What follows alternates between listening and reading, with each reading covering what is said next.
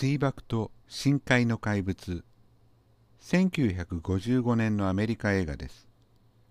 特撮怪獣ものの一つといえばそれで終わりなのですけども1954年はゴジラや海底2万マイルなどが作られておりこういった原子力というのがテーマになった時期でもあります。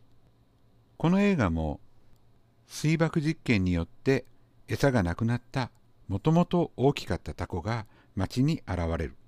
この特撮をストップモーションアニメで有名なレイ・ハリーハウゼンがやっています。この特撮シーン古さももちろん感じますけどもいやいやなかなか見事なものです。何回見てもドキドキします。ゴールデンゲートブリッジをよじ登ったり足を伸ばして街を壊したりドキドキします。